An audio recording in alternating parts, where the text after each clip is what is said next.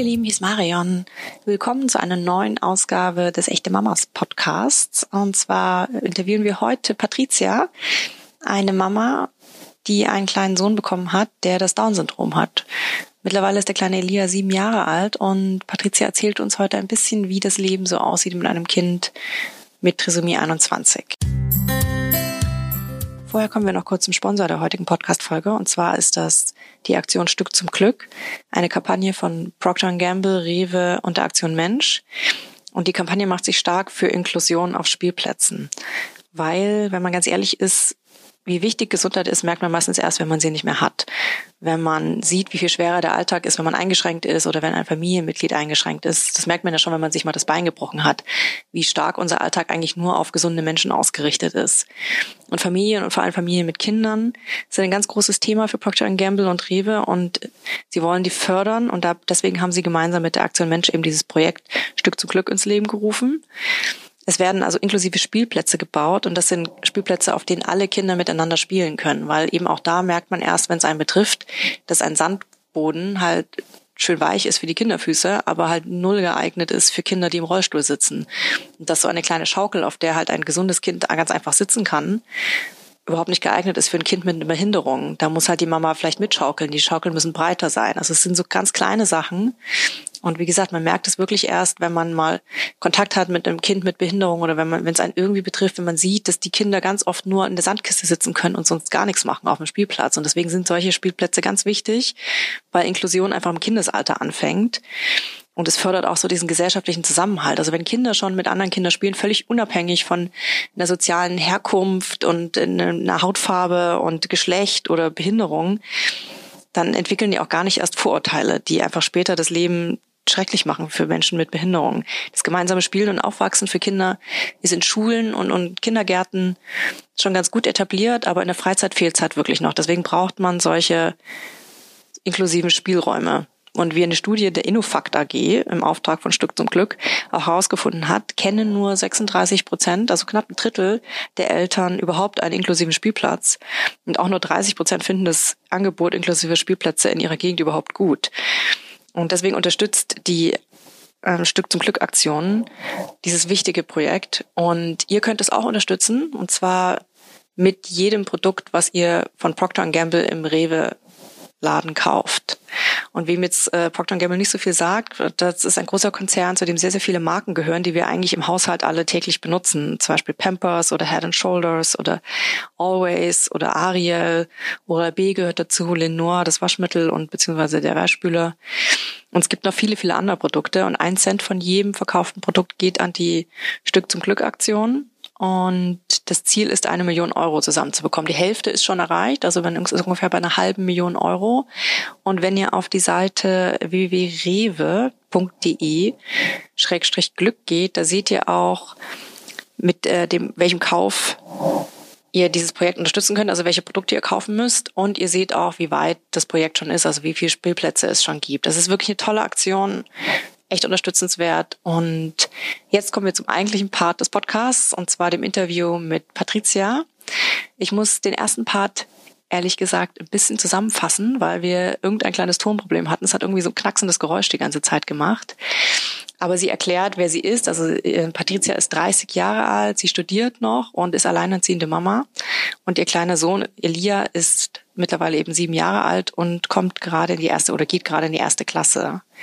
Und sie erzählt ein bisschen davon, dass sie tatsächlich am Anfang nichts, aber wirklich gar nichts davon wusste. Also sie hat diese Nackenfaltenmessung gemacht, der Ultraschall war unauffällig, nichts hat darauf hingedeutet. Sie hat das Baby bekommen mitten in der Nacht. Auch da sah ganz aus wie ein ganz gesundes, zerknautschtes kleines Baby eben aussieht. Sie hat eine ganz komplikationslose Geburt gehabt und erst am nächsten Morgen kam der Verdacht das erste Mal auf, dass das Kind Trisomie 21 haben könnte. Und wie der Arzt ihr das gesagt hat, das erklärt sie jetzt selbst in unserem Podcast-Interview. Der Arzt hatte das mir wirklich sehr äh, unschön vermittelt, weil er mich gefragt hat, ob ich denn nicht selber bemerke, dass mein Kind anders sei. Und diese Aussage hat mich wirklich sehr schockiert und verunsichert, weil ich finde, wir sind ja alle irgendwo anders. Ähm, und mir ist das auch überhaupt nicht, also ich habe es halt einfach wirklich nicht gesehen. Und ich hatte schon einige Bilder oder kannte selber auch Menschen, die das Down-Syndrom haben, aber Ich habe es einfach nicht gesehen. Und ähm, das hat mir schon auf jeden Fall sehr zugesetzt und ich war wirklich im Schock. Also ich kann das auch nicht wirklich in den Worten wiedergeben, so wie ich es in dem Moment empfunden habe.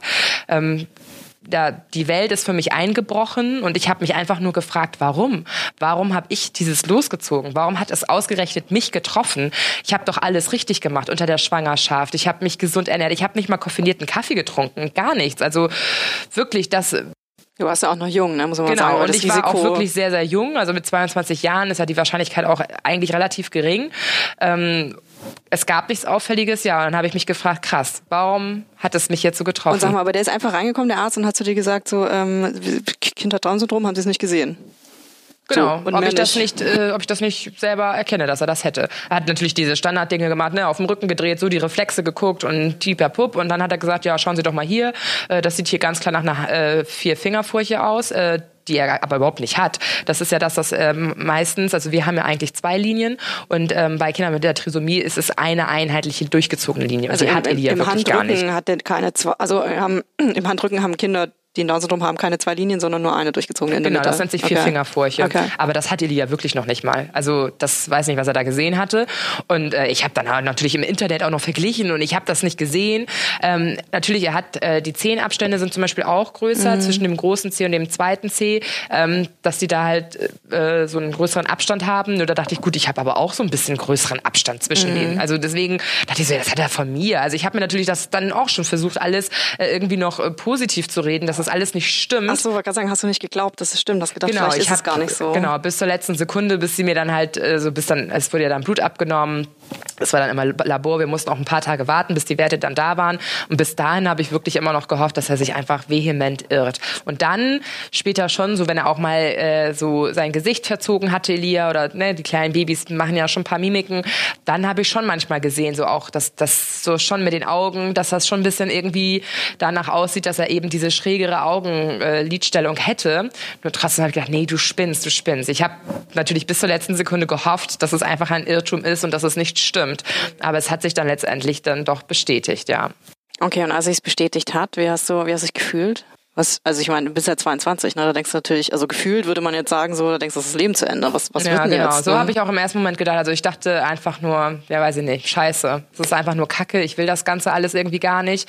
Ähm, war, also vor allen Dingen war das ja noch nicht mal eine bewusst gewollte Schwangerschaft, sondern das war im Prinzip, sage ich jetzt mal, wenn man so deklarieren kann, es war halt ein Unfall in der Hinsicht.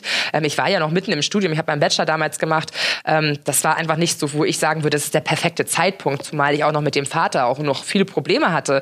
Ich habe bei meiner Mutter gewohnt, also das waren ja viele externe Faktoren, die eigentlich nicht unbedingt dann für eine werdende Mutter gesprochen haben. Mhm. Und da dachte ich mir, gut, ich werde das schon irgendwie schaffen. Aber dann noch das dazu, da habe ich mir gedacht, so, nee, ganz ehrlich, also das ist mir einfach irgendwie zu viel. Gott sei Dank habe ich aber den Rückhalt in der Familie gehabt, also auch gerade meine Mutter, die mich extrem bestärkt hat und meinte so, ich bin ja für dich da, du bist nicht alleine und wir schaffen das schon. Ich glaube, wäre sie, also sie war wirklich einfach so die, der Fels in meiner Brandung, hätte ich sie zu diesem Zeitpunkt nicht so gehabt, ähm, da wäre ich vielleicht kaputt gegangen, das weiß ich nicht. Ich kann nur sagen, dass als es dann uns vermittelt wurde, das ist, glaube ich, irgendwie auch so ein Standardspruch äh, von wegen, ja, aber die Kinder sind ja ganz lieb, sind ja ganz liebe Menschen. Da habe ich mir gedacht, nee, ich will ja kein liebes Kind. Da will ich ein freches haben. Und ich habe sogar ein freches Kind. Also Elia ist wirklich, äh, er kann lieb sein, ja, aber er hat auch faustdick hinter den Ohren. Und das sind so Klischees, die mich dann schon irgendwie gestört haben. Aber ist es zum Beispiel jetzt, du, du bist ja auch also Influencerin und machst dein Leben ja auch so ein bisschen öffentlich mit, mit Elia. Ist es auch so ein Punkt, warum du das machst, weil du willst, dass die Leute sehen, wie das Leben halt in echt, also ne, man sieht eben genau, man hat ja solche Bilder im Kopf mit so schwerbehinderten Menschen oder äh, was, die es irgendwie echt viel schwerer haben im Leben und einfach, ne, also man sieht es physisch und man hat auch das Gefühl, die sprechen nicht und können nichts und so ist es ja eigentlich gar nicht. Also gerade bei Elia ja auch nicht. Genau. Also das war halt eben, das habe ich dann eben im Laufe, also in den letzten sieben Jahren, sag ich jetzt mal so, bin ich ja auch vielen Menschen begegnet und manche haben mich dann wirklich gefragt, ach Mensch, der, der macht das ja nach, was sie da gerade vorzeigen oder der kann ja die Hände klatschen. Also so wirklich so Dinge, wo ich mir so dachte, hä, natürlich kann der das. Warum sollte der das nicht können? Aber wenn wir nochmal zurück in die Geschichte gehen, also einfach mal vor 50 Jahren, da hat man diesen Menschen auch wirklich nichts zugemutet. Da hat man einfach gesagt, ja, die können sowieso nichts. Das heißt, man hat sich auch nicht mit dem beschäftigt. Mittlerweile weiß man, wenn man sie wirklich gut fördert und von Anfang an und auch sehr früh damit beginnt, dass sie die Chance haben, sich wirklich relativ normal in Gänsefüßchen, sag ich jetzt mal, zu entwickeln. Ähm, und auch Elia hapert es noch mit der Sprache. Aber ich versuche ja alles dafür zu tun, dass wir mit der Sprache vorwärts kommen. Ich habe Juno, den Hund, ähm, uns geholt, weil ich glaube oder weil ich es selber jetzt auch sogar bemerke, dass er durch den Hund versucht zu sprechen, zu kommunizieren. Und wenn er es nicht sprechen kann, dann kann er aber auch über Handzeichen dem Hund Kommandos ähm, äh, erteilen und die führt er auch. Und das sind ja für Elia Erfolgserlebnisse. Und diese Erfolgserlebnisse ermutigen ihn, auch weiter zu kommunizieren. Und dann wird gar nicht mit denen sich unterhalten. Wenn man aber versucht, sich mit denen zu beschäftigen und zu unterhalten, dann erst merkst du, ey, die können, die haben ja doch einiges auf dem Kasten. Die sind ja gar nicht so dumm, wie man sie abstempeln möchte. Und das hat mich auch natürlich extrem gestört. Und dann habe ich gemerkt, diese, dieses Wissen habe ich mir ja durch mein eigenes Kind nur angeeignet, weil ich eben gesehen habe, der kann doch auch wirklich alles. Er kann laufen, er hat krabbeln gelernt, laufen gelernt. Ähm, also er hat vor kurzem, seit, seit über einem halben Jahr, kann er springen. Das ist natürlich auch sehr spät für sechs, sieben Jahre. Aber er kann das. Und das ist mit vielen Dingen eben so, die auch in Zukunft kommen werden. Er wird es irgendwann können. Nur ich kann jetzt nicht unbedingt beeinflussen, dass es jetzt heute sofort klappt. Aber ich kann vieles dafür tun, dass es klappt. Und das versuche ich ich ähm, schon nach außen hin auch zu tragen, weil ich glaube, viele Menschen haben eben diese Ängste, diese Berührungsängste, ähm, vielleicht jetzt nicht nur mit Menschen mit Down-Syndrom, sondern auch vor anderen Krankheiten oder Behinderungen, weil sie einfach nicht wissen, was es ist, weil sie nicht wissen, wie sie damit umgehen sollen und es dann einfach meiden, weil alles, was irgendwie ähm, ja unbekannt ist, damit will man dann halt vielleicht einfach erstmal gar nichts zu tun haben. Du hast mir ja im Vorgespräch auch schon mal erzählt, dass alles, was du mit ihm machst und diese Förderung, dass du das alles so Learning by Doing selber an, ähm, aneignest, weil es so wenig Infos dazu gibt und weil man so alleingelassen wird. Stimmt, ist das so? Man kriegt gar keine Infos von den Ärzten oder so mit. Also mit was wird man denn entlassen in, in, aus der Klinik? Genau, es, also mir wurde ähm, der äh, Lebenshilfeverein empfohlen oder ähm, Leben mit Behinderung. Da gibt's ja einige Anlaufpunkte, wo man, also Anlaufstellen, wo man hingehen kann. Ähm, ja, es gab dann eine Beratungsstelle vom Labor, wo ich dann mir nochmal erklären oder schildern lassen konnte, was ist denn eigentlich die Trisomie 21, wie entsteht das? Und das wusste ich aber alles schon. Das hatte ich im Biologie Biologieunterricht. Ich hatte sogar Leistungskurs Biologie. Also das heißt, ich wusste, äh, wie das in der Eizelle oder bei, bei der Mitose, in welchem Verlauf das sogar stattfindet. Das wusste ich alles. Und das war auch gar nicht das, was ich brauche, also wissen wollte. Ich wollte wissen, äh, wie sieht unsere Zukunft aus? Wie wird sich mein Kind entwickeln? Und ähm, ja, dann halt eben diese Fragen. Ne? Man, man hat ja, wenn man ein Kind bekommt oder äh, sich ein Kind wünscht, dann hat man ja gewisse Vorstellungen, wie es dann sein wird. Oh, dann eines Tages in die Kita und dann Schule. Ich werde ihm dies und jenes, die alles beibringen, die Welt zeigen. Und äh, für mich war das dann so, ja, okay. Ähm, meine alten Bilder haben mir ge noch gezeigt, ja, ob das alles so möglich ist. Ich wusste, ich kannte einen Jungen, der konnte Englisch sowohl auch Deutsch sprechen. Der zwei, ist zweisprachig aufgewachsen und da wusste ich, dass er es konnte. Es sind halt eben die optischen Merkmale, die so ausgeprägt sind, wo man so, ja, es passt, es ist halt nicht die Norm, ne? Es ist halt nicht ideal und ähm, deswegen findet man das irgendwie vielleicht, man verknüpft es nicht mit einer wundervollen Schönheit, sagen wir es mal so. Gerade in der heutigen Gesellschaft, wo alles ja perfekt sein sollte. Und äh, aber der hat auch seine Ausbildung gemacht, soweit ich weiß. Der lebt auch mittlerweile alleine, weil seine Mutter leider damals schon verstorben ist. Also es ist ja alles möglich. Das ist alles möglich, aber kommt das ein bisschen an auf den Schweregrad der Trisomie? Oder gibt es da Schweregrade? Es gibt äh, auf jeden Fall Unterschiede in der Entwicklung, sagen wir es mal so. Also klar, wenn ein Kind, egal ob mit oder ohne Behinderung, mit einem Herzfehler auf die Welt kommt, dann ist schon mal erstmal klar, dass es die ersten Wochen bis zur OP ähm, eigentlich nicht sich wirklich groß entwickeln kann, außer vielleicht Gewicht zuzunehmen. Und da spielt es auch dann keine Rolle, ob sich das Kind schon äh, drehen kann irgendwann oder seinen Kopf hebt oder auch nicht, weil wenn es zu schwach ist, weil das Herz einfach zu schwach ist und nicht genug Sauerstoff, Blut und was auch immer pumpt, das ist ja das äh, Allerwichtigste, dann kann sich das Kind natürlich äh, auch nur zeitverzögert entwickeln. Das ist ja selbstverständlich. Und das macht natürlich dann auch was aus. Wobei hingegen, ich muss sagen, Eli hat die Mosaikform, das ist nochmal eine andere Form. Er hat halt auch wirklich gesunde Zellen in seinem Körper, also quasi wie ein Mosaikbaustein äh, alle verschiedenen Zellen in seinem Körper und die einen haben dieses dreifach angehängte Chromosom und die anderen halt eben nicht. Und auch da sehe ich eben, ja, guck mal, aber trotzdem ist es mit der Sprache noch irgendwie hinkt es da. Woran das liegt, das kann ich jetzt so nicht sagen. Äh, ich äh, merke, dass es so eine gewisse Blockade sein muss, weil er auch teilweise manchmal nicht sprechen möchte. Wenn ich jedoch sage, dann sag es mir doch, sag doch mal bitte jetzt Mama oder so nachsprechen sowieso schon mal ganz schwierig bei diesen Kindern. Aber dass er das versucht, dann sagt er, nö, nein, sagt er, nein, will er nicht. Und dann will er nicht reden. Und dann kann ich, ich kann mich auf den Kopf stellen. Der wird das, er ist dann einfach so stur, weil er das nicht möchte, weil er auch weiß, dass es nicht so perfekt ausspricht, dass er vielleicht eh nicht verstanden wird. Und warum soll er es dann, warum soll er sich diese Mühe machen? Ähm, Deswegen ist ja eben ja gebärdenunterstützte Kommunikation von Vorteil, dass man da versucht, andere Mittel zu finden, äh, wie man das alles anbahnt. Aber ich finde schon, es gibt halt Anlaufstellen, wo man sich aufklären lassen kann, Beratungsstellen. Es gibt auch in Hamburg den Kids-Verein zum Beispiel, wo man auch sich mit anderen Eltern austauschen kann. Aber ich habe wirklich zwei engere, mit denen ich oder mit denen wir uns auch regelmäßig treffen und ihre Tochter zum Beispiel spricht wirklich super, super toll. Und dann denke ich, oh Mensch, warum ist es bei Elia noch nicht so? Aber ähm, da ist es super, dass sie einen dann auch bestärkt, dass sie sagt, Mensch, warte doch noch, das kommt schon. Und dafür kann er viele andere Dinge toll. Und das ist ja das, was man dann in dem Moment braucht. Und ähm, ihre Tochter ist auch schon älter. Und das hat mir super geholfen zu sehen, eben, weil ihre Tochter wirklich toll entwickelt war, zu sehen und einfach nicht diese Hoffnung aufzugeben, sondern eben weiterhin daran zu glauben, dass alles sich zum Positiven wenden wird oder auf jeden Fall gute Wege eingehen wird. Und naja, mittlerweile, wenn ich jetzt Elia so in seiner Entwicklung betrachte, also ganz ehrlich, wir haben einen ganz normalen Alltag. Also er geht auch zur Schule, ich bringe ihn zur Schule, ich hole ihn ab. Wenn es nicht passt, dann ist er auch mal bei meiner Mutter, wenn ich irgendwelche anderen Termine wahrnehmen muss oder für die Uni, wie auch immer. Ähm, wir haben einen Hund, wir, wir gehen spazieren, wir verreisen sehr viel.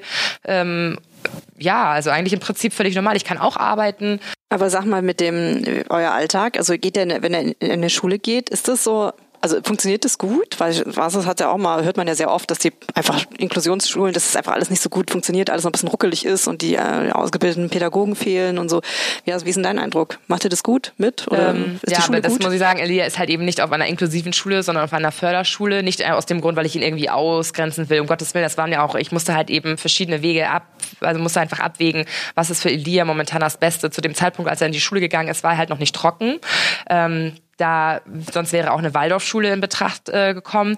Nur das konnten die einfach nicht gewährleisten. Und in einer inklusiven Schule, wo ich auch das Gespräch hatte, da hat sie mir auch ganz ehrlich gesagt, also sie findet da Inklusion richtig toll, aber ähm, nur mit einer Schulbegleitung alleine, das wird halt nicht ausreichen, um ihr Kind so zu fördern, wie sie sich das gerne wünschen, ähm, weil eben auch Materialien fehlen. Und auch die Lehrer, die sind ja teilweise auch nicht wirklich so geschult mit dem Umgang. Äh, wie unterrichtet man ein Kind mit Down-Syndrom? Das ist nun mal eine ganz andere Art und Weise. Ich hoffe, dass in den nächsten Jahren, sage ich jetzt mal, mal 10, 20 Jahren vielleicht einiges passiert, dass eben Inklusion gar nicht mehr so, so gehypt wird, dass es gar kein Thema mehr ist, sondern einfach Selbstverständlichkeit. Das sollte es nämlich sein, dass wir überhaupt darüber nachdenken müssen, Inklusion hin oder her.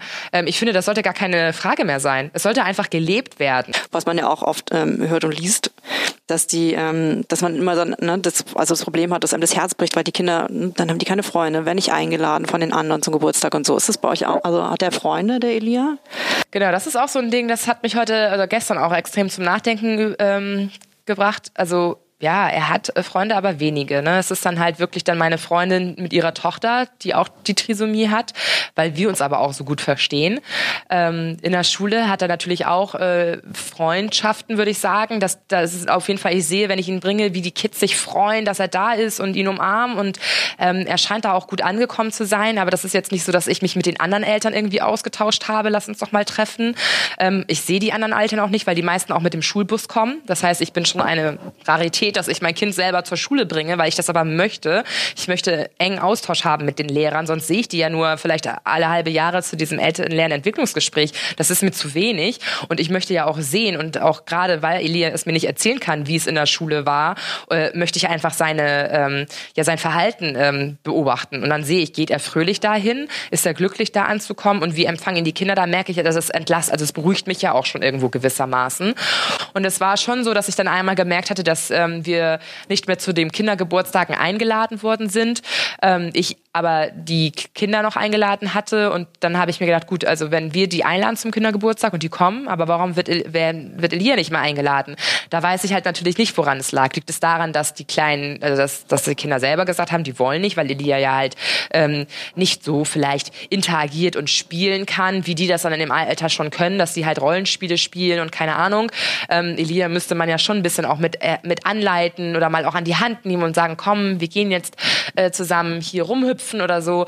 Das ist natürlich halt auch ein anderer Umgang. Und ich glaube, das ist halt schon, das liegt auch einfach auch an den Eltern. Weil wenn die das mal vielleicht ein bisschen erklären würden, dass das ähm, nur weil er jetzt nicht sprechen kann, heißt es ja aber nicht, dass er nicht trotzdem Lust hätte, gemeinsam mitzuspielen, sei es jetzt ähm, einen Turm zu bauen oder wie auch immer. Natürlich ist es aber dann so, Elia könnte das auch mal den Turm einfach umhauen, weil er das witzig findet. Ist ja auch nicht verkehrt.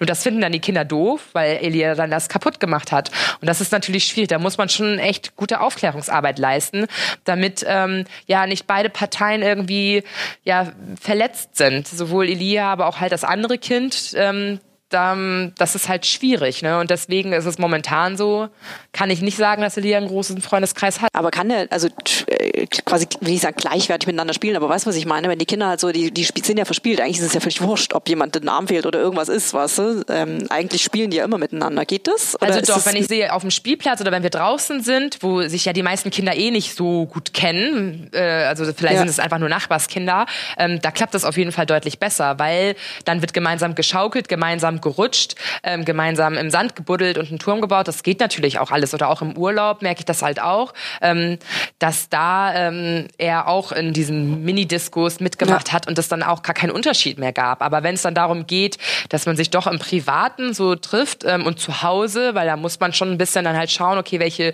Spiele können sie gemeinsam spielen. Ähm, wenn Elia jetzt bei seiner Freundin ist, dann will er unbedingt natürlich mit allen Puppen spielen, weil er das jetzt so zu Hause ja auch nicht äh, unbedingt hat und das findet er halt dann toll aber wenn dann natürlich das Mädchen sagt, oh, nicht meine Puppe und äh, äh, äh, dann äh, ist ja schon wieder so schwierig. Da muss man halt natürlich eben wieder auch dabei sein. Also wir sind meistens schon immer irgendwie zusammen, dass ich auch mit dabei bin, um eben halt das Spiel irgendwie ein bisschen anzuleiten und zu gucken, ähm, was klappt und was klappt nicht. Ähm, oder auch von meinem Freund zum Beispiel seinen Sohn, wenn wir, der ist ähm, vier, das klappt auch super, ähm, dass wir dann halt Bohlen gespielt haben. Wir haben Kegel aufgebaut und da ist etwas, da müssen die nicht groß miteinander reden, ja. sondern es geht darum, einfach nur zu teilen teilen. Jeder ist mal an der Reihe und jeder hilft mal die, die Bausteine und das klappt super. Also es klappt, wenn man es eben halt von beiden Seiten auch will. Ähm, und ich glaube, da fehlt schon mir doch noch ein bisschen so der Anknüpfungspunkt, dass eben Eltern oder Familien mit ihren gesunden Kindern sagen, hey, äh, wir wollen das auch integrieren. Wir wollen das. Nicht nur, wir akzeptieren es, wenn es jetzt da ist, auf dem Spielplatz, okay, dann erklärt man das kurz dem Kind, ähm, dass das Kind ja auch doch nur spielen will, aber doch ähm, das mit ins Leben das, holen. Ne? Genau, also Sozusagen. es ist dann halt so, wenn, wenn alle Eltern bewusst auch mal die Kinder mit einer Behinderung zum Geburtstag einladen würden ähm, und das regelmäßig oder zu irgendwelchen anderen Veranstaltungen, dann wäre das vielleicht auch schon weniger problematisch. Und sag mal, merkst du in der Veränderung auch, wie die Leute reagieren äh, auf Elia? Also wie, ist, kommen die Leute blöd manchmal oder so? Oder? Ich hatte das früher öfters, also mittlerweile nicht. Ich glaube, vielleicht blende ich das sogar teilweise schon aus, weil ich gehe einfach durch die Straße und achte jetzt nicht, guckt man mich jetzt an, äh, wie sind die Blicke? Ähm, oder auch in der Bahn. Wir fahren jetzt nicht mehr so oft Bahn, früher deutlich häufiger. Klar, dann äh, gucken die mal, wenn er vielleicht ein komisches Geräusch von sich abgibt und sehen das und ähm, machen dann ihr Ding im Prinzip auch weiter. Aber es gab schon genügend unschöne. Ich hatte aber auch mal richtig tolle Erlebnisse. Ja, ich wollte gerade sagen, erzähl mal über die vielleicht. Ja, ne? genau. Wir waren wir in Brasilien am Strand und ähm, wir sind gerade über die Straße gegangen zum Strand und dann hatten wir eine etwas ältere Dame, die da in der Copacabana gewohnt hatte. Die hatte aber auf jeden Fall Asche, das hat man gesehen, sonst würde die da, glaube ich, nicht so mhm. ähm, großzügig rumgelaufen sein. Und sie war auch auf dem Weg zum Strand und ähm, ja, da hatte sie schon an der Ampel unsere Kinder bemerkt, weil ich war mit einer Freundin, ihre Tochter hat, sie hatte auch eine Tochter mit Down-Syndrom und ihren gesunden Sohn auch noch mit dabei. Und ja, sie hat dann halt so auf, über den Kopf gestreichelt, war ganz süß. Dann sind wir über die Straße gelaufen und Elia hatte zu dem Zeitpunkt ein bisschen Schnupfen. Und sie hatte halt so ein Strandtuch, so ein, so ein locker flockiges Tüchlein, wo, was sie dann halt als Rock getragen hat und hat sie es als, als Strandhandtuch genutzt. Naja, und irgendwann ist dann halt Elia im, am Strand so zu ihr rüber und hat sie, keine Ahnung, betätschelt und wollte einfach ihre Aufmerksamkeit, ähm, hat ein bisschen mit Sand geworfen. Dann meinte ich so, nee, Hase, ne, nicht, nicht bewerfen. Und dann meinte sie so, hat sie, also sie konnten, wir konnten uns ja nicht verstehen, weil sie spricht äh, Portugiesisch, das äh, konnte ich halt nicht. Aber sie sagt, nee, nee, alles okay. Naja, und Elia hatte dann diese Schnuddernase und ich wollte schon hinterherlaufen mit einem Taschentuch. Die ist aufgestanden, hat ihr Strandhandtuch genommen und ihm die Nase abgewischt. Ich meinte so, nein, ich habe doch ein Taschentuch. Und sie so, ach nein, ist doch, also so nach dem Motto, ist doch kein Problem, kann man doch waschen, ist doch nicht schlimm. Aber das fand ich extrem krass, weil nicht nur, dass äh, Elia diese Besonderheit hat, sondern dass sie auch wirklich noch einem fremden Kind mit ihrem eigenen Kleidungsstück sozusagen die Nase abwischt. Also das mache ich ja noch nicht mal so wirklich gerne. Also wenn ich nicht nichts in der Hand habe, wenn ich kein mhm. Taschentuch habe oder gar nichts, ne, dann mach ja, das ja. auch mal. Aber äh, muss ja nicht unbedingt sein. Und das fand ich echt bemerkenswert. Das fand ich absolut bemerkenswert in einem fremden Land. Ich glaube aber auch gerade in Brasilien ist es eh noch mal so multikulti. Äh, auch in Spanien leben die Inklusion schon seit Ewigkeiten. Da war das nie so eine Debatte, wie das hier in Deutschland eben der Fall ist. Und ich glaube, deswegen gehen die auch ganz anders damit um. Und hier habe ich schon oft genug auch Ekel gespürt. Ein anderes Beispiel, wenn wir das mal als Paradebeispiel nehmen. Ähm, da waren wir, ich weiß nicht mehr aus welchem Urlaub wir gekommen sind, auf jeden Fall sind wir in Berlin gelandet und da waren wir dann am, am, am Hauptbahnhof in Berlin, äh, waren da was essen ähm, und ähm, naja, wir waren schon eigentlich fertig mit dem Essen und hab mich noch ein bisschen unterhalten und Elia fing dann halt an auf den Sitzen, das war so eine ganz, ganz lange Bank, wo dann halt verschiedene Tische und äh, Stühle dran waren. Und da ist er dann halt so ein bisschen rumgekrabbelt und weiter entfernt saß dann halt ein Pärchen und die sahen, also ohne die nahe treten zu wollen, aber zumindest der Typ war, sah schon sehr ungepflegt aus. Also er hatte so lange, krauseliges Haar, aber so ungepflegt. Ähm, naja, und Elia hatte sich dann mal kurz an diese Dame äh, angeschmiegt gehabt und als er dann später, ähm, wo ich dann meinte, nee, komm Schatz, er war sauber, er hatte ja, kein ja. dreckiges Gesicht vom Essen oder so. Ja, er hat auch sie nicht irgendwie berührt, aber er hatte dann seinen Arm um sie gelegt an der Stelle, wo mein Kind sie berührt hatte an ihrer Lederjacke oder was auch immer das war. Und ich habe dann nur gesehen, wie er dann richtig so also seinen Blick verzogen hat, so voller Ekel, als ob da jetzt irgendwie Sabber noch war oder so. Aber da war ja nichts. Aber das hat er wirklich bewusst. Und ich habe das gesehen. Er hat selber gesehen, dass ich das gesehen hatte. In dem Moment, obwohl ich eigentlich sehr schlagfertig bin, wusste ich nicht, was ich dazu sagen soll. Ich war richtig verdattert in dem Moment, weil dieses das ähm, fand ich echt schade. Also warum ekelt man sich? Vor allem von einem kleinen Kind. Also ich bitte. Und wenn da noch was gewesen, hätte ich es auch noch verstanden. Aber es war wirklich nichts. Also deswegen, das hat mich so, ich wusste, am liebsten, wenn ich aufgestanden hätte, irgendwie was ins Gesicht ja. gekippt oder so. Ähm, ironischerweise meinte ich, komm Schatz, wir müssen jetzt mal deine Hände desinfizieren. Das habe ich dann lautstark gemacht, weil ich wusste auch nicht mehr, was ich dann in dem Moment ja, ja, machen sollte, weil das hat mich echt verletzt. Das hat mir wirklich richtig wehgetan. Und dann denke ich mir, gut, wenn das aber einer schon vielleicht so nachempfinden könnte, vielleicht gibt es auch andere Menschen da draußen, die sich ekeln die sich ekeln und uh, denken, gerade wenn vielleicht das bei sehr, sehr schwimmen, schlimmen äh, Behinderungen der Fall ist, wo die Menschen dann teilweise sabbern und ne, also es gibt wirklich sehr, sehr Schlimmes. Da finde ich, ist das Down-Syndrom so, dass so eine, so eine leichte Form einer Behinderung, weil das eigentlich nicht so schlimm ist, abgesehen von den gesundheitlichen Einschränkungen, die da sein können. Wir haben sie Gott sei Dank nicht, das muss ich auch immer noch mal sagen. Das ist natürlich auch noch mal was ganz anderes. Uns ist das alles erspart geblieben. Und sag mal, aber hast du Angst vor der Zukunft jetzt für, für Elia? Weil ich meine, also man hat ja dann immer so Angst, man sich, was, jetzt kannst du dich ja gut um ihn kümmern die ganze Zeit, aber es geht ja nicht für, für immer, nicht für den Rest seines Lebens. Genau, aber, also das ist schon meine Sorge, würde ich sagen. Ich würde jetzt nicht sagen, dass ich jetzt richtig Angst habe, sondern mein Wunsch ist es, dass ich ihn halt so selbstständig erziehe oder beziehungsweise, dass er so selbstständig äh, sein wird im Leben wie möglich, dass er auch so gut wie möglich ohne mich zurechtkommen würde, wenn ich dann mal nicht bin. Ähm, diese Sorge habe ich schon auf jeden Fall. Ich glaube, die hat irgendwo vielleicht auch jede Mutter. Klar, man weiß, irgendwann gehen die Kinder und äh, führen ihr eigenes Leben ähm, ich würde mir wünschen, also es ist jetzt nicht ein Grund, aber wenn ich mir so denke, gut, vielleicht werde ich ja irgendwann nochmal ähm, ein zweites Kind bekommen, dass dann halt die Geschwister eventuell auch für ihn Sorge tragen würden, äh, wenn ich dann mal nicht mehr bin dass dann die Familie auf jeden Fall irgendwie da ist.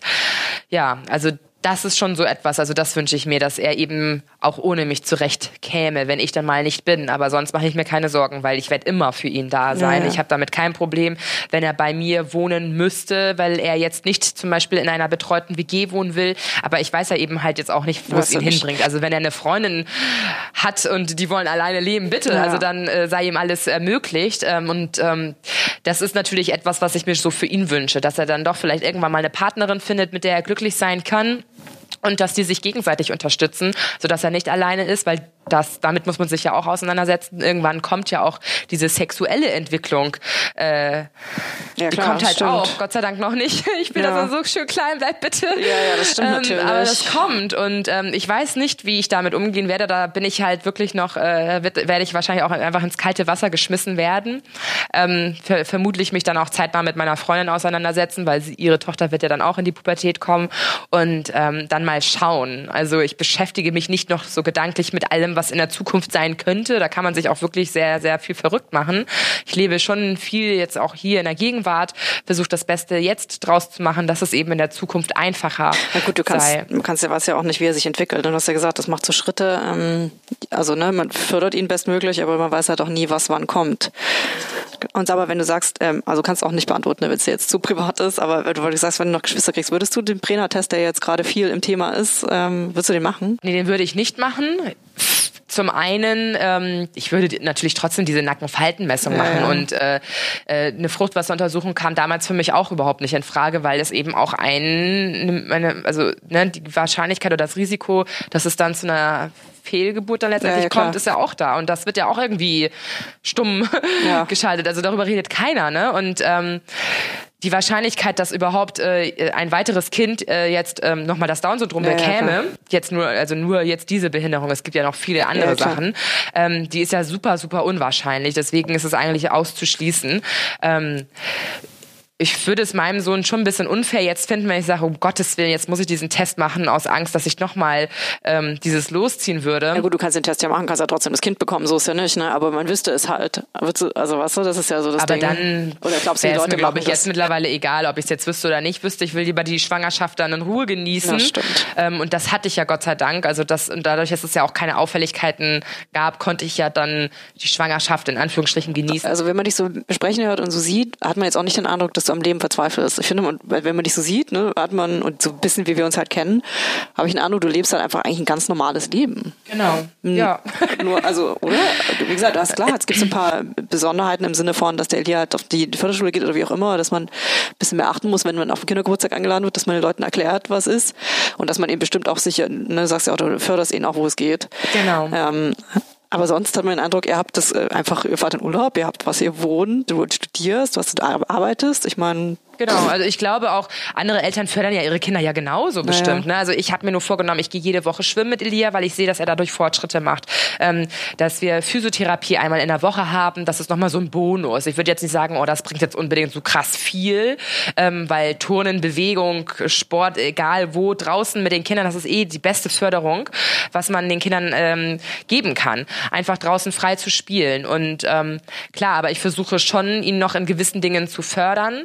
Ähm, dass äh, dass wir da bessere Fortschritte sehen, gerade weil er nicht immer unbedingt alles möchte. So wie zum Beispiel eben Flaschen aufdrehen.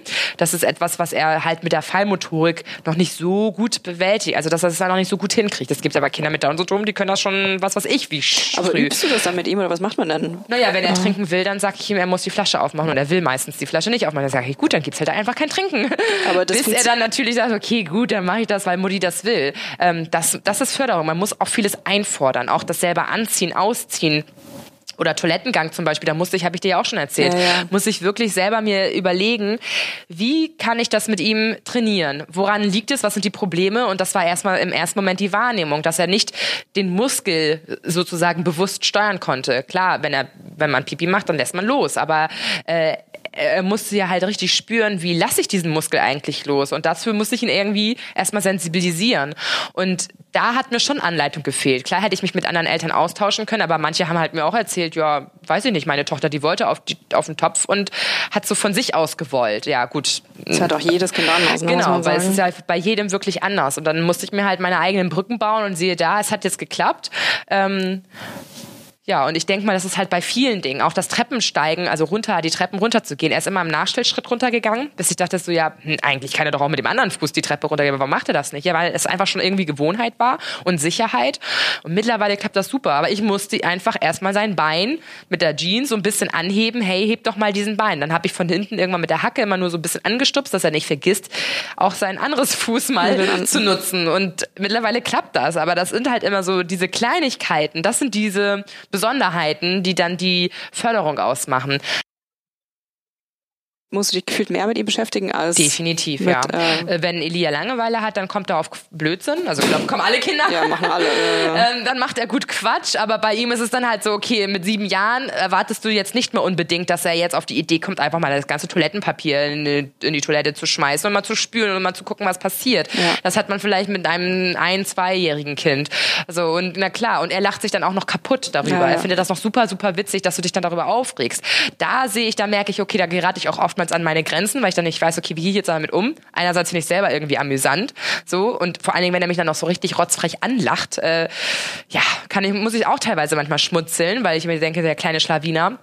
Aber es ist ja nicht so wirklich witzig. Nein. Und er muss auch wissen, was darf er und was darf er nicht. Oftmals ist es so, wenn er nicht seine Aufmerksamkeit ähm, bekommt, wenn er sieht, okay, da unterhalten sich jetzt meine Mutter mit irgendwie zwei anderen Leuten oder so. Das finde ich jetzt nicht so geil. Was kann ich machen? Doch, was passiert denn, wenn ich jetzt, oder ich kann ja mal hier die, das Glas einfach umschmeißen. Da weiß ich, die kommen gleich reingestürmt und du, du, du, du, du. auf jeden Fall bin ich wieder im Mittelpunkt. Und das ist, also das ist aber auch wirklich, glaube ich, schon ein bisschen speziell auf Elia, weil bei ja. anderen Kindern habe ich das auch leider nicht bemerkt. Aber ähm, ja, da merkt man schon, also man muss schon oft dabei sein und mit agieren und ähm, vielleicht auch unterstützend dabei sein. Ich kann, also ich meine, glaube viele mit ihren Kindern, die sieben Jahre alt sind, die können ihre Kids auf den Spielplatz äh, vor die Tür schicken oder so oder einfach sagen, spielt mal hier unten draußen vorm Hof. Das kann ich mit Lia noch nicht. Also der, ich hätte Angst, dass er wegläuft. Er läuft einfach über die Straße oder einer schnappt ihn mir auf. Also das geht nicht. Ne? Da ist er einfach noch nicht so selbstständig wie andere Kinder in seinem Alter.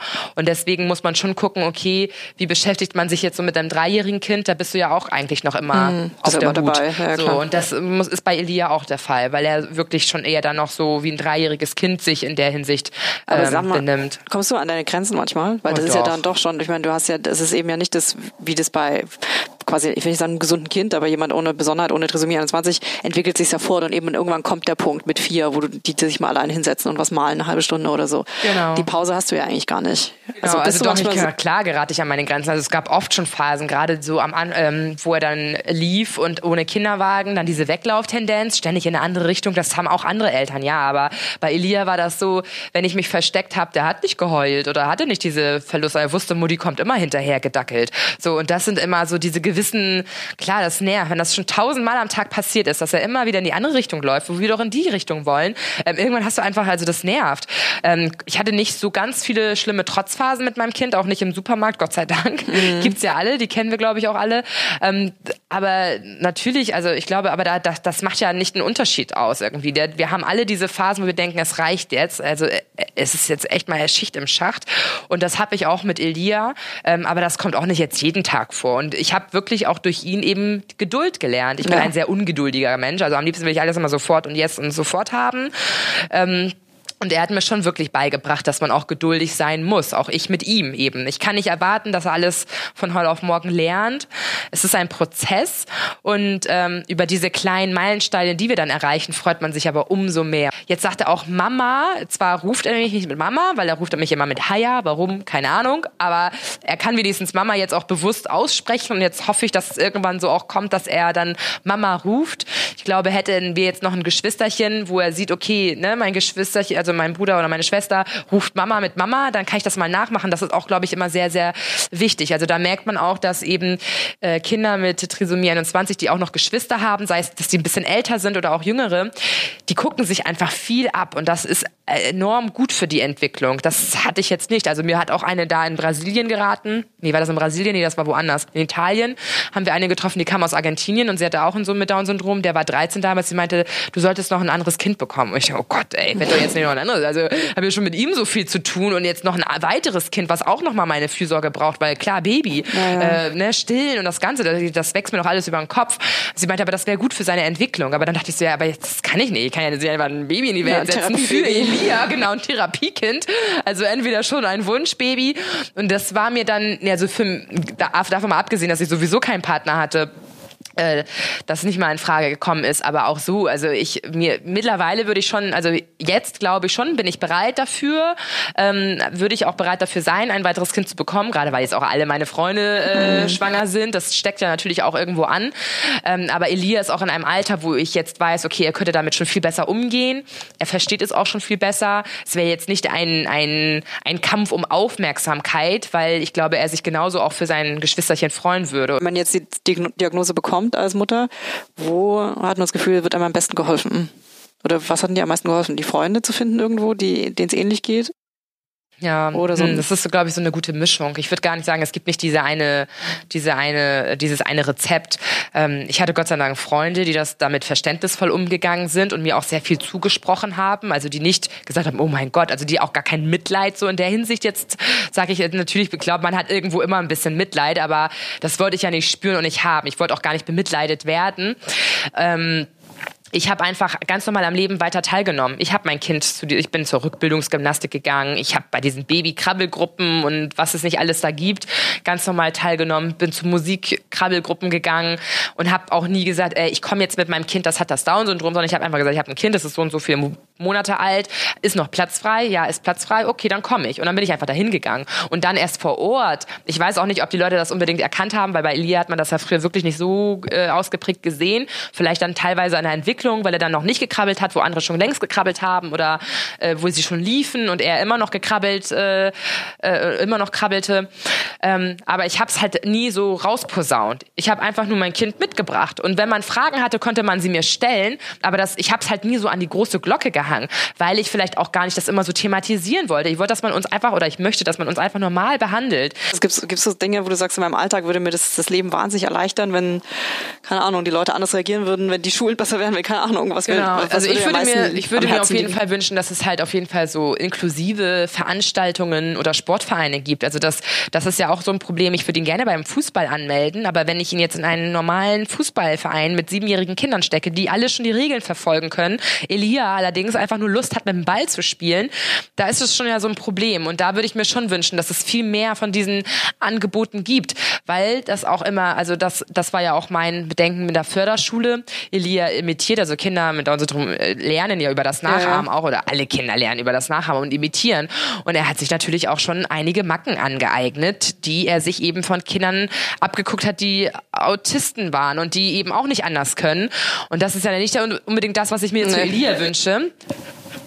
Ja. Dass er sich ähm, ja, weitere Macken aneignet, die nicht äh, in die Gesellschaft reinpassen, sagen wir es mal so. Und deswegen ist es mir schon, deswegen waren wir auch in der Inklusionskita, das fand ich auch super, weil da war er mit normal, also in gesunden, Anführungsstrichen, gesunden Kindern und hat sich deren Verhalten abgeguckt. Das ist auch nicht immer okay, ne? Machen ja. auch Quatsch. Aber du weißt ja, was ich meine. Ja, das ist halt, und das ist schon eher, dass er sich daran orientieren kann. Und das wäre super, wenn das halt einfach allgegenwärtig so ist. Wenn es, wenn es diese Barrieren einfach nicht mehr gibt und wenn es einfach sagt, hä, klar, wie, natürlich kommst du zum, kannst du dein Kind beim Fußballverein anmelden und musst dich suchen und findest vielleicht irgendwo in irgendeinem Stadtteil, in einem Spittel, äh, zu einer Uhrzeit, wo du weißt, das schaffst du von der Zeit her niemals, nach der Schule dein Kind dahin zu kutschieren. Und das lässt sich einfach nicht dann so integrieren. Da muss ich halt eben selber schauen. Und das finde ich halt schade ähm, dass, ähm, dass es wenig Angebote in einer Metropolstadt wie Hamburg. Ja, also ja. wir sind jetzt hier nicht irgendwie in so einem Dorf, ne? Das ist ja, eine Metropolstadt und dass es hier so wenig gibt. Aber doch reden wir so viel von Inklusion und äh, wollen uns auf die Schulter klopfen letztendlich, was wir ja nicht alles hier in diesem Land schaffen. Aber ganz ehrlich, also das ist schon gelebt wird's nicht noch nicht nee, so. Genau, ne? das wird's wirklich nicht. Und wir sagen, äh, wir akzeptieren diese Menschen und ich finde das ja gar nicht schlimm. Und die einen arbeiten auch in solchen äh, weiß ich nicht, in, mit besonderen Hindern, sei es jetzt in Einrichtungen oder Kindergarten oder wie auch immer. Aber ähm, sind auch nicht gerade die, die dann äh, die Kinder äh, zum Geburtstag einladen ja, oder ja, so. Ne? Also es wird, man selber sagt von sich aus, nö, ich habe kein Problem damit, finde ich nicht schlimm.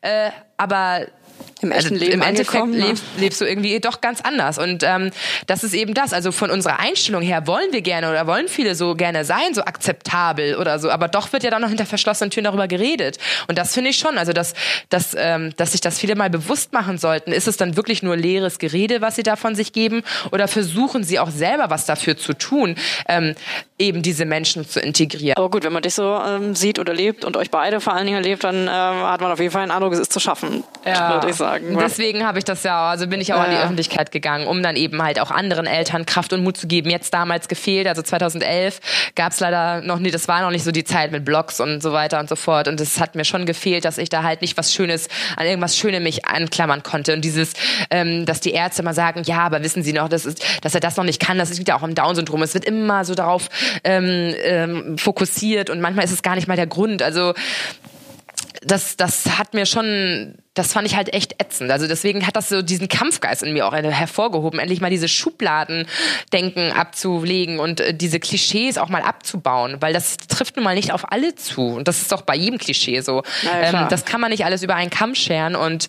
das war mir schon wichtig, dass ich das nach außen hin trage, weil wenn ich möchte, dass die Gesellschaft offener mit Behinderung umgeht, dann sollte ich auch an erster Stelle was tun. Ähm, nicht drüber meckern, sondern ich muss auch, ich selber kann was dafür tun. Und deswegen habe ich das in die Wege geleitet, ja. Ja, wollte gerade sagen, du bist, machst, bist du auch wirklich Vorreiter, beziehungsweise echt so eine starke Mama, die das, die das gut trägt. Vielen Dank, Patricia, für das Gespräch. Ja, ich danke euch auch. Vielen Dank nochmal an Patricia für dieses äh, tolle, ausführliche Interview. Wie sie schon gesagt hat, sie ist Influencerin auch. Sie hat einen großen Instagram-Account. Wer ihr folgen möchte, kann das tun unter tree.21, also tree wie Englisch der Baum. TR-E.21 ist ihr Instagram-Profil. Und sie lässt einen wirklich viel teilhaben an ihrem Leben mit Elia, aber auch an ihrem äh, Leben ohne, ohne Elia, ehrlich gesagt. Also sie ist ja noch Studentin und macht recht viel, reist recht viel. Also man sieht schon viel und das Leben besteht ja nun wirklich nicht nur aus der Diagnose Down-Syndrom bei ihr. Und ich finde trotzdem wichtig, dass sie so einen großen Instagram-Account hat. Sie wird manchmal auch ein bisschen angefeindet dafür, aber ich finde es großartig, weil genau wie sie gesagt hat, es fehlen einfach Vorbilder. Es fehlen Menschen, die so einem das Gefühl geben, das Leben ist nicht zu Ende, wenn das Kind die Diagnose Down-Syndrom bekommt. Und sie meistert das wirklich ganz, ganz, ganz toll. Ich habe sie schon ganz oft erlebt, auch mit ihrem kleinen Sohn zusammen. Das ist so ein süßer, lebhafter Junge und sie ist wirklich eine ganz tolle Mama, die das so positiv alles sieht, das Leben so positiv annimmt und ich finde wirklich, wirklich, wirklich ein Vorbild ist für alle, die im ersten Moment nicht wissen, wo ihnen der Kopf steht, wenn sie hören, dass ihr Kind Trisomie 21 hat. Und deswegen sind auch so inklusive Spielplätze wichtig, dass auch der kleine Elia Freunde findet, mit denen er spielen kann. Also wie ich schon in der Sponsoring, im Sponsoring-Part unseres Podcasts erwähnt habe, macht mit bei der Stück zum Glück Aktion. Wenn ihr im Rewe seid und irgendein Produkt braucht, wie ein Waschmittel oder ein Beispiel oder was auch immer, dann kauft es von Procter Gamble, weil dann spendet ihr damit Geld für die Stück zum Glück Aktion. Eine sehr wichtige Aktion. Und in zwei Wochen hört ihr dann den nächsten Podcast mit einer Kollegin, mit Sarah. Und bis dahin, viele liebe Grüße und vielen Dank fürs Zuhören. Ciao.